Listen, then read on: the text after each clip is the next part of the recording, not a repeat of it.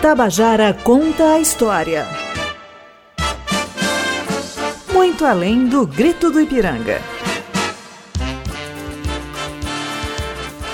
Tabajara conta a história. Muito além do grito do Ipiranga, estamos hoje no quinto episódio, No Olho do Furacão, os conflitos bélicos em torno da independência, com a presença do professor Acácio Catarino, do Departamento de História da Universidade Federal da Paraíba, e da professora Nora Gomes, da Universidade Estadual da Bahia, em Santo Antônio de Jesus. Bom, caro ouvinte, o senso comum sobre história costuma nos informar que a independência do Brasil foi pacífica e tudo se resumiu a um grito forte e retumbante às margens do Ipiranga. Quando vamos estudar mais de perto, percebemos que não foi exatamente assim e que houve muitos conflitos para além dos acordos de bastidores. Nesse quinto episódio, você entende como a independência também se construiu no campo de luta e que várias independências foram possíveis. Havia muitos sentidos de liberdade em jogo. Este programa é um produto da Rádio Tabajara, emissora que integra a Empresa Paraibana de Comunicação em parceria com a Universidade Federal da Paraíba e o Instituto Histórico e Geográfico da Paraíba. Eu sou Ângelo Emílio, professor do Departamento de História da UFPB e doutor em História pela Universidade de São Paulo, USP. E para dar continuidade à abordagem especial sobre o bicentenário da independência brasileira, o tema desse episódio é No Olho do Furacão os conflitos bélicos em torno da independência. E quem participa gentilmente aqui conosco é o nosso colega do Departamento de História, o professor Acácio Catarino, e a professora Nora Gomes. A gente começa por uma imagem, né? um garboso príncipe montado num belo cavalo, né? retratado pelo nosso pintor areense Pedro Américo, e que solta um possante grito, né? e que a partir daí, nessa visão, a independência teria sido feita de maneira festiva e pacífica. Mas quando a gente avança um pouco e vai estudar mais em detalhes a nossa história, percebe que longe disso, não só a independência, mas como a história do Brasil é permeada por muitos conflitos. Muito sucintamente, se a gente for voltar até o século XVI, nós vamos encontrar conflitos entre colonos e indígenas, conflitos com franceses, conflitos com holandeses, conflitos com populações negras aquilombadas, conflitos entre colonos. Né? Qualquer pessoa que frequentou as salas de aula de história deve lembrar da Confederação dos Tamoios, das guerras contra os Potiguara, das chamadas Guerras dos Bárbaros, da Guerra dos Guaranis, dos combates contra o Quilombo dos Palmares, Guerra dos Emboabas, Guerra dos Mascates, Revolta de Beckman, e que sacudiram todo o território que corresponde ao que é hoje o Brasil.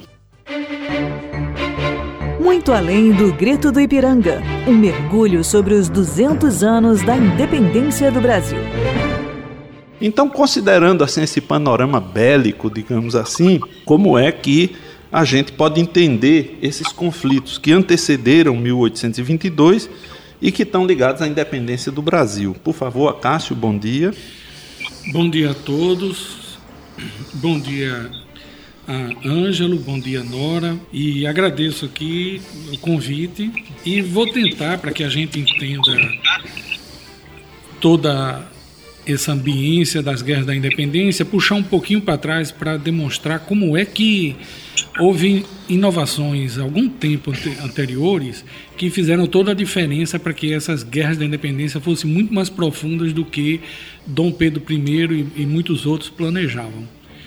Desde o início da colonização, a coroa ela tinha diversas organizações que eram relativamente independentes uma das outras, que eles chamavam de linhas. Então você tinha a primeira, segunda e terceira linha. A terceira linha eram as ordenanças, que eram agrupamentos que no máximo tinham uma centena de pessoas, é, muitas vezes de base rural, e que estavam organizadas por um capitão-mor. Elas estavam distribuídas por todo o território do Brasil certo? Então você tinha o Capitão Mó de Montemor, o Capitão Mó da Paraíba, o Capitão Mó de Olinda, de Recife e dos interiores também. Ela serviu para conter as ameaças de indígenas e algumas fugas de escravos, etc., mas ela tinha uma, uma função essencialmente local. Ela é muito extensa no tempo, tanto é que quando no Império foi criada a Guarda Nacional, a base vão ser as ordenanças, certo? E os capitães mores vão na prática se tornar os coronéis. Por isso é que é fácil de imaginar para vocês aí que estão ouvindo como é que se organizavam as ordenanças, certo?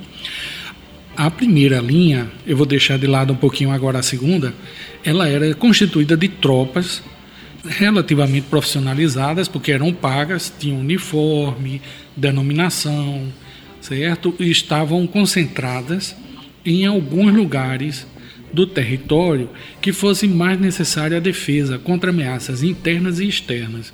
Então você tem aquartelamentos, presídios, fortalezas, tanto no, em lugares isolados como dentro das próprias cidades. Ô, ô Acácio, então essa colônia é um, uma espécie de barril de pólvora que tem que ser contido o tempo todo. Exato, exato. Então essas tropas eram utilizadas para conter é, ameaças maiores.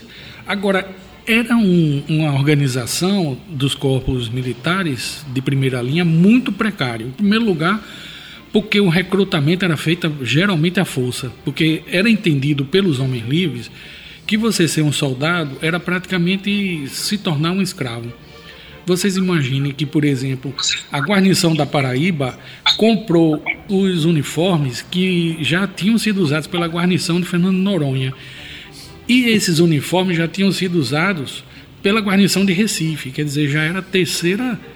A era a terceira linha dos uniformes. Era, exatamente. Então, os soldos atrasavam vários anos, então você praticamente tinha que ser soldado e ter outra ocupação.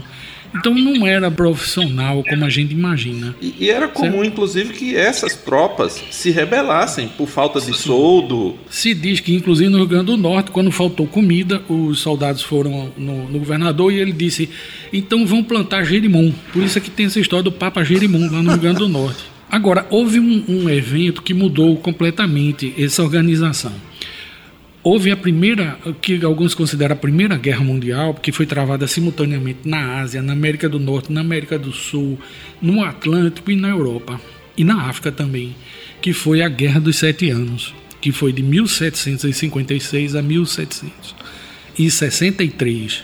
Então, essa guerra mostrou as ineficiências do exército português e houve uma reorganização no sentido de um modelo de exército regimental, um exército mais burocratizado, com um número fixo de soldados, com o número de oficiais bonitinho lá no papel, certo? Com colégios para formar artilheiros, engenheiros, comandantes, foram contratados comandantes da Europa toda.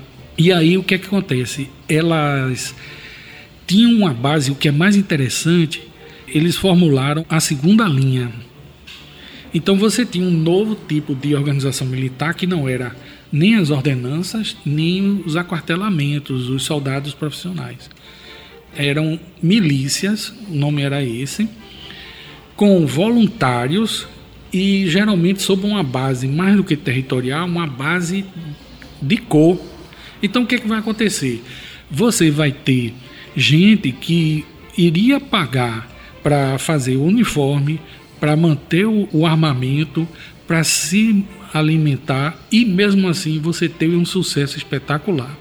Porque todos os pobres livres de cor, inclusive, se apresentaram para fazer parte dessas milícias. Então, no Recife, que é uma cidade maior e que tem tudo bonitinho, né? Você vai ter um corpo de brancos, geralmente portugueses lá no Porto, baseado no Porto, um corpo de milicianos pardos e um corpo de milicianos negros, que no Recife, por causa da tradição de Henrique Dias, eram chamados de Henrique. Um visitante inglês, ele chegou a dizer que, inclusive, que esse batalhão de milicianos pretos era o, era o batalhão mais garboso, mais bem ajeitado da cidade. Mas você vai ter nas outras cidades também. Por exemplo, aqui em João Pessoa você vai ter batalhões de brancos e batalhões de pardos. Por alguma razão não foi formado. Então você vai ter só essa grande organização, de modo que a coroa deixa de gastar uma despesa imensa com tropas novas e deixa a defesa do Brasil muito nas mãos desses milicianos. E por outro lado, os homens de cor, sejam pardos ou pretos, eles passam a ter uma integração nessa sociedade colonial pela porta da frente. Eles passam a dizer: estou a serviço do rei. Se apresentam. Então era mais ou menos como você erguer uma igreja de Nossa Senhora do Rosário dos Pretos. Então você vai tendo uma vantagem associativa dos pobres. Agora, faltou a gente falar das elites, porque as elites, como é que poderiam olhar com bons olhos o armamento de pessoas pobres, muitas delas ex-indígenas, caboclos, né? E ex-escravos, ou descendentes de escravos. Enquanto não havia contestação, passou adiante. Mas aí, quando chegou na época da conjuntura dos conflitos, principalmente a partir da Revolução dos Alfaiates, essas armas nas mãos dos milicianos iria se tornar uma combinação explosiva e muita gente pobre que tinha projetos diferentes da elite tinha um treinamento militar muito adequado. Quer dizer, isso vai explodir exatamente no período do Reino Unido e no processo de independência, que especialmente foi muito disputado na Bahia, né? Então a gente pede para que Nora entre aí. De fato, a Cássio deu aqui o, digamos assim, o cenário e Nora coloca os agentes em ação aí no caso da Bahia. Bem, bom dia, Nora.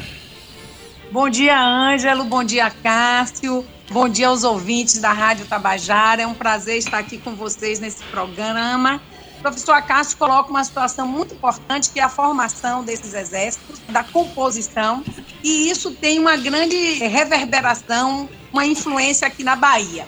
Mas é importante a gente colocar que essa independência, né, que não se restringe ao dia 7 de setembro, ele é um processo com várias manifestações anteriores e posteriores, que não está finalizado no 7 de setembro, né?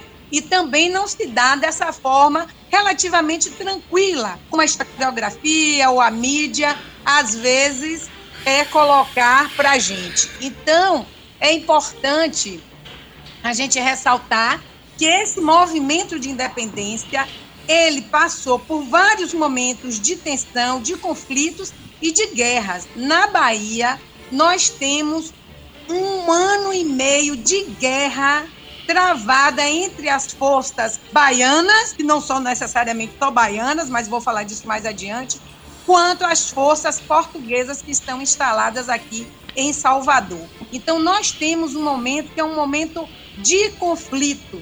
E na Bahia, ele fica bem, tem seu início, digamos assim, a gente pode pontuar, no mês de fevereiro de 1821, quando as cortes portuguesas encaminham para a Bahia um comandante de armas que a elite não aceitou. Então, em fevereiro de 21, nós temos esse clima de tensão que vai se estabelecer na cidade. Um comando de armas imposto pelas cortes portuguesas e uma resistência, inclusive da própria elite baiana, em aceitar esse comando, porque ela entendia que estava ferindo a autonomia da província, que era uma expectativa colocada no momento em que se estabeleceu as cortes em Portugal. A elite brasileira, a baiana, que teve seus deputados eleitos para participar dessas cortes, criou a expectativa de uma constituição e de uma possibilidade de autonomia para as províncias. Por isso que a Bahia vai fazer essa adesão às cortes portuguesas. Mas com o desenrolar né, dos debates, nós vimos que essa expectativa ela começa a ser frustrada. E um, digamos assim, um elemento importante foi essa imposição do comando de armas na Bahia de um português. Então, nesse momento, a elite baiana começa a reagir e existe um clima de tensão e de conflito dentro de Salvador, que vai depois resultar na organização do Exército de Voluntários formado pelas milícias, que o professor Acácio acabou de dizer, e praticamente a explosão de um conflito armado. É bom que os nossos ouvintes compreendam isso, né? Nós tivemos guerra pela independência do Brasil e a Bahia é uma província que vai é, lutar, que a população também vai se envolver nesse momento. E na Bahia começa antes do 7 de setembro de 1822 e vai bem depois. Vai depois. Nós temos uma guerra prolongada, não é? De, de um ano e meio. Então, em 2021, não é? em fevereiro, nós vamos ter, como eu disse, esse início dos conflitos, Ângelo. E não vai finalizar no 7 de setembro, né? Dom é. Pedro oficialmente declara a independência, mas nesse momento nós estamos em plena guerra, travando conflitos com as forças portuguesas que estão aqui na Bahia. E que vai até 2 de julho, que é uma data cívica importante no estado da Bahia. Vai até o 2 de julho, quando nós, olha aí eu me incorporando a esse exército de 22, quando as forças baianas, não só baianas, mas nós temos aí também a presença de forças que vieram do Rio de Janeiro, vieram da Paraíba, vieram de Pernambuco, Minas Gerais, também auxiliar esse exército de voluntários que estão mobilizando, se organizando para combater as forças portuguesas na Bahia. Estamos apresentando Tabajara Conta a História, muito além do grito do Ipiranga. Para você que está chegando agora na Rádio Tabajara, estamos apresentando Tabajara Conta História, muito além do grito do Ipiranga, no olho do furacão, os conflitos bélicos em torno da independência, com o professor Acácio Catarino e a professora Nora Gomes. Considerando toda essa estrutura militar e considerando toda essa situação conflituosa, como é que entre 1820, 1822, 1824. As lutas começam já antes de 1822, quando Dom Pedro dá o grito lá no Ipiranga, a situação não está muito pacata, e depois do grito, realmente continuam muitos gritos de guerra, né? É, inclusive, nossa região aqui, Paraíba, Pernambuco, é sacudida logo depois, já em 1824, por um outro conflito, que é a conhecida Confederação do Equador. Acácio, como é que a gente entende aí essa permanência desse conflito? O que acontece é que Dom Pedro ele resiste e quer um comando, a mesma coisa que as cortes querem, só que concentra no Rio de Janeiro. E as províncias querem autonomia. Então, essas guerras da independência elas são resultante direta de todas essas intenções. É, quer dizer, 1823 é um ano chave porque o imperador dissolve a Constituinte que queria mais descentralização, não é isso? Exato. Então, Aparentemente, isso é um, isso é um, um conflito entre as, elites, mas acontece que todos esses grupos vão recorrer aos pobres, às milícias, aos índios, às quilombolas, até a escravos, como aconteceu no Piauí, no Pará, etc. Então, em todos os lugares vão estourar guerras. Somente nos lugares em que as tropas portuguesas foram expulsas logo no início desse processo, que são Recife e Rio de Janeiro, você não vai ter, a princípio, muito com o que se preocupar. Mas no Maranhão, no Pará e na Bahia, a resistência vai ser grande e instala a guerra, muitas vezes desde 1821 ou em 22. Certo? Em Pernambuco, o que vai ocorrer é que, depois de haver a independência, há uma série de rebeliões que, inclusive, depõem o governo de Gervásio Pires e você começa a ter uma composição dentro do Conselho do Governo, que tanto pende para um liberalismo mais autonomista, como também pende para obedecer ao Pedro I. Quando ele rasga a Constituinte, ele dissolve a Constituinte, ele otorga uma Constituição, mas essa Constituição tem que ser jurada, tem que ser confirmada pelas câmaras. Acontece que as câmaras de Recife e de Olinda se negam a confirmar o que já é um indício de autonomia. Ele tenta colocar um interventor, a elite não aceita. O que acontece é que ele manda fazer um, inicialmente um bloqueio. Como esse bloqueio não dá certo, as elites de Pernambuco começam a achar que tem muita força.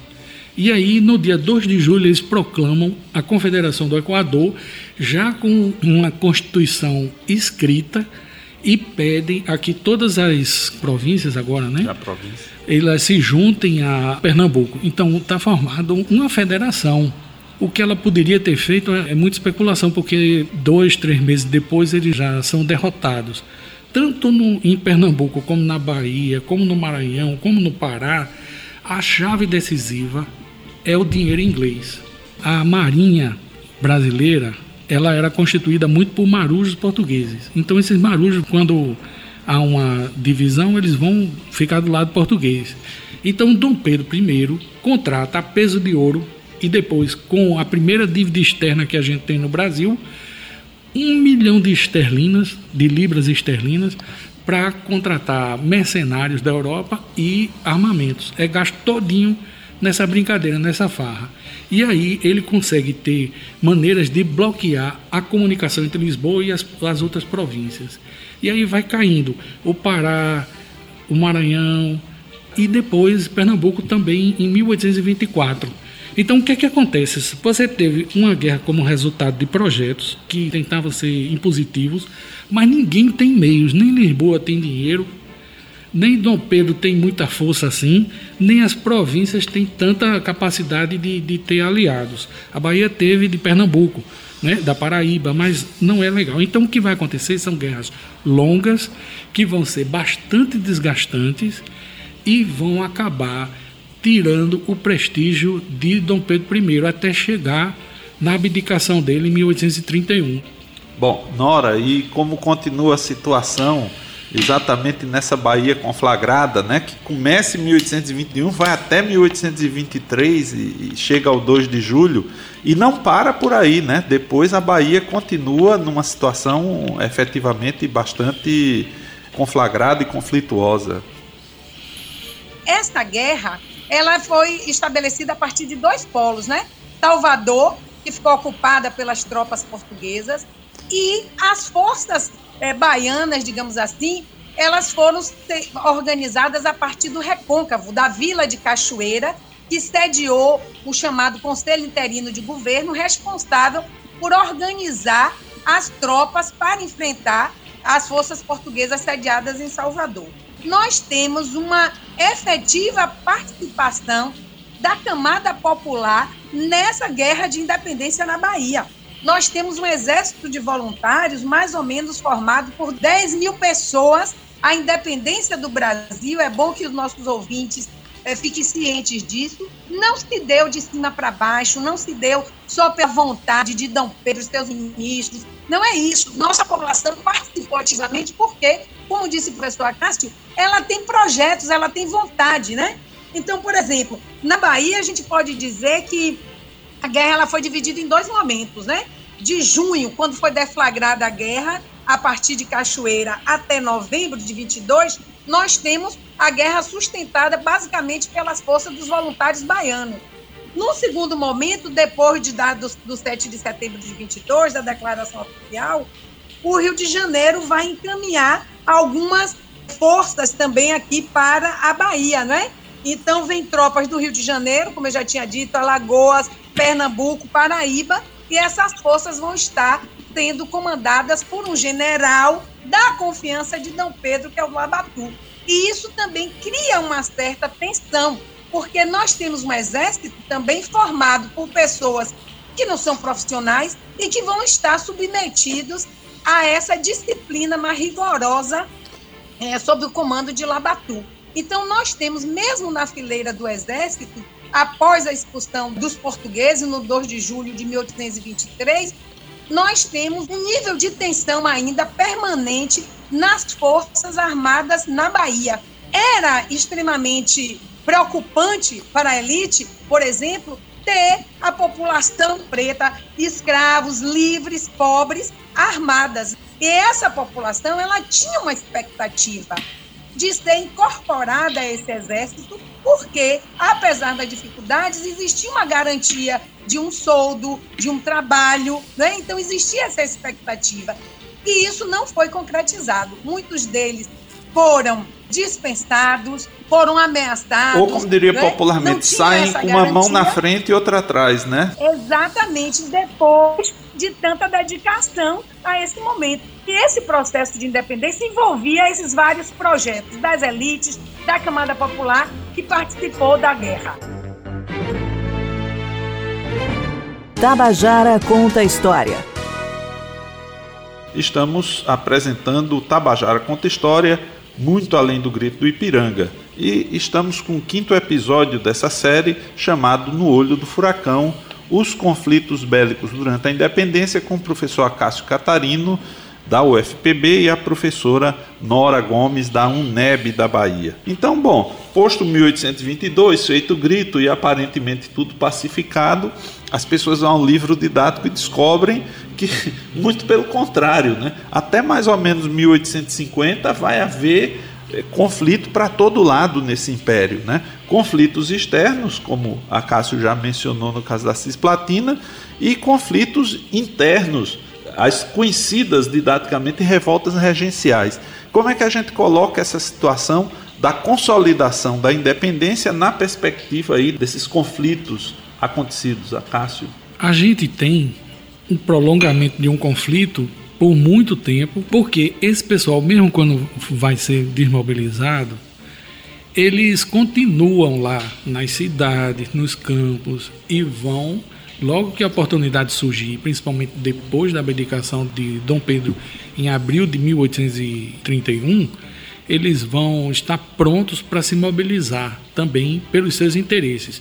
Alguns vão ficar do lado dos absolutistas, outros vão ficar do lado dos liberais e outros vão, inclusive, formar fileiras nos projetos mais radicais, mais exaltados. Basta dizer que em 1824, uma das razões da derrota foi que os proprietários viram que um dos projetos era acabar com a escravidão, então tiraram logo o corpo fora.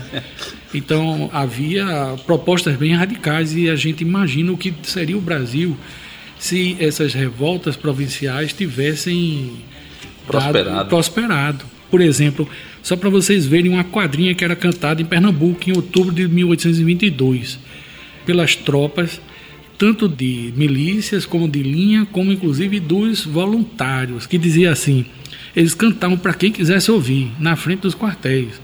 Marinheiros e caiados todos devem se acabar, porque só partos e pretos o país hão de habitar.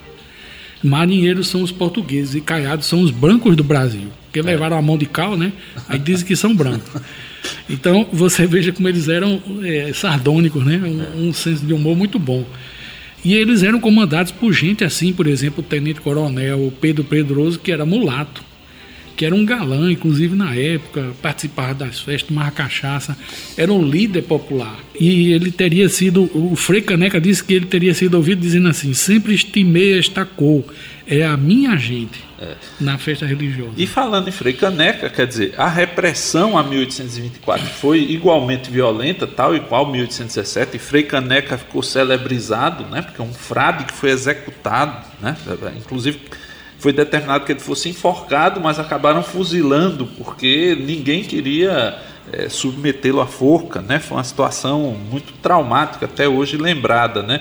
Mas você já mencionou rapidamente a questão da cisplatina e Dom Pedro é, se envolve nessa guerra, né? Que é o atual Uruguai e isso contribui para a sua queda final, né? endivida o império, enfim. Como é que sucintamente a gente pode ele trocou de comando o tempo todo, ele não tinha um objetivo. Os uruguaios não sentiam brasileiros, para eles era uma invasão. espanhol, era outro? Os próprios brasileiros sentiam isso. Ele recrutou mulas e bois e cavalos do Rio Grande do Sul, o que foi uma desgraça para a agricultura do lado do lugar. Então saiu tudo errado e levaram pisas homéricas na, nas batalhas e acabou tendo um, uma derrota fragorosa, fez um armistício, a banda oriental do Uruguai se tornou um país, que é o atual Uruguai. Ele pegou esses mercenários e levou para o Rio de Janeiro, aí que todo dia também tinha uma guerra nas ruas entre esses mercenários estrangeiros e escravos e brasileiros e portugueses.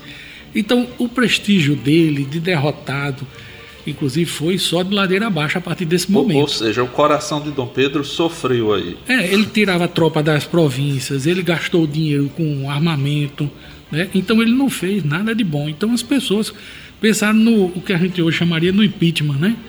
E ele acabou abdicando na última hora. Abdicando. Né? Dom Pedro ele só tem uma coisa interessante, ele era muito contraditório. Ele abdica, ele foi um fracasso no final das contas mas ele conseguiu colocar dois filhos, um no trono de Portugal, que é uma filha, Maria I, e o Dom Pedro II aqui. No Brasil. Né? Ele era um cara é, conhecido em Portugal como um grande liberal e aqui no Brasil como um grande absolutista. É. né? Ele é uma figura controversa. Controversa. Ele era uma pessoa que falava em todas as liberdades e, e, e ele batia na mulher. Né? Então, é complicado. Era uma figura extremamente complicada. Nora, e indo aí para essa última parte, falando aí da Bahia, né, a gente sabe que continua uma série de revoltas e a Bahia é uma das províncias mais agitadas. Né? Ali na meados da década de 1830, a coisa pega. Né?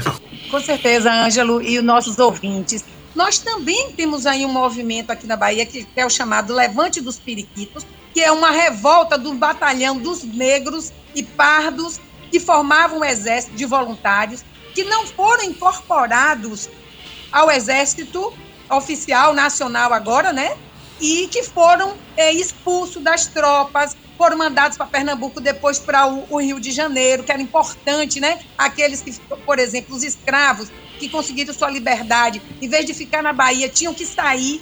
Então, muitos deles também foram encaminhados para a Guerra da Cisplatina. Quanto mais longe da província, melhor, para não influenciar outras pessoas. As ideias da Confederação de Pernambuco também circularam aqui. A Bahia tinha muito medo, né, de que aqui houvesse assim uma adesão, um reforço a essas ideias também. Então, o presidente da província, é, Francisco Viana, teve todo o cuidado de garantir essa repressão, como também a repressão aos membros do Levante dos Periquitos. Nós tivemos o enforcamento né, de dois majores aqui, que foram lideranças desse movimento.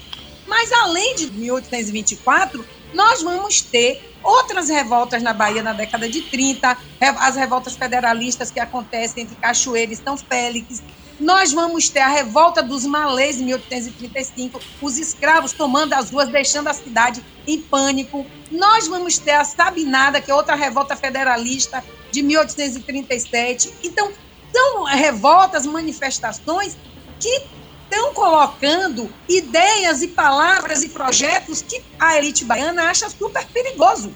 Todo mundo está falando em liberdade, igualdade, em federação, em república, todas ideias que contrariam, preocupam tanto a elite branca baiana quanto o governo de Pedro I. É, e, e né? então a gente antes, pode dizer. Antes de Pedro I e depois do governo regencial. Então, são projetos né, que diferenciam desse governo que foi estabelecido a partir do Rio de Janeiro.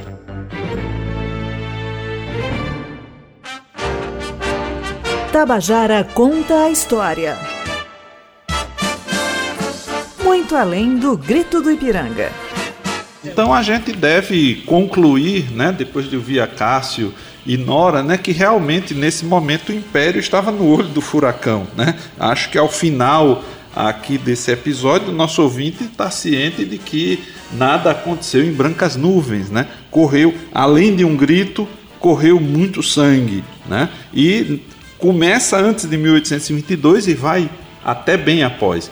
Então, agradecendo a Cássia Nora, agradecemos a companhia de todos os ouvintes, já deixando o convite para estarem conosco na próxima segunda-feira, no mesmo horário, às 8 da manhã, aqui pelas rádios Tabajara AM FM nas redes sociais da empresa. No próximo episódio de Muito Além do Grito Ipiranga, vamos falar sobre o tema A Independência entre Imagens e Sons, as representações artísticas da independência enfocando como as diversas artes representaram o processo de independência. Este episódio contou com os trabalhos técnicos de João Lira, roteiro de Fernanda Gonçalves, edição e gerência de jornalismo de Marcos Tomás. Aqui é Ângelo Emílio para a Rádio Tabajara e uma boa segunda-feira e excelente semana para todos os ouvintes. Tabajara conta a história. Muito além do grito do Ipiranga.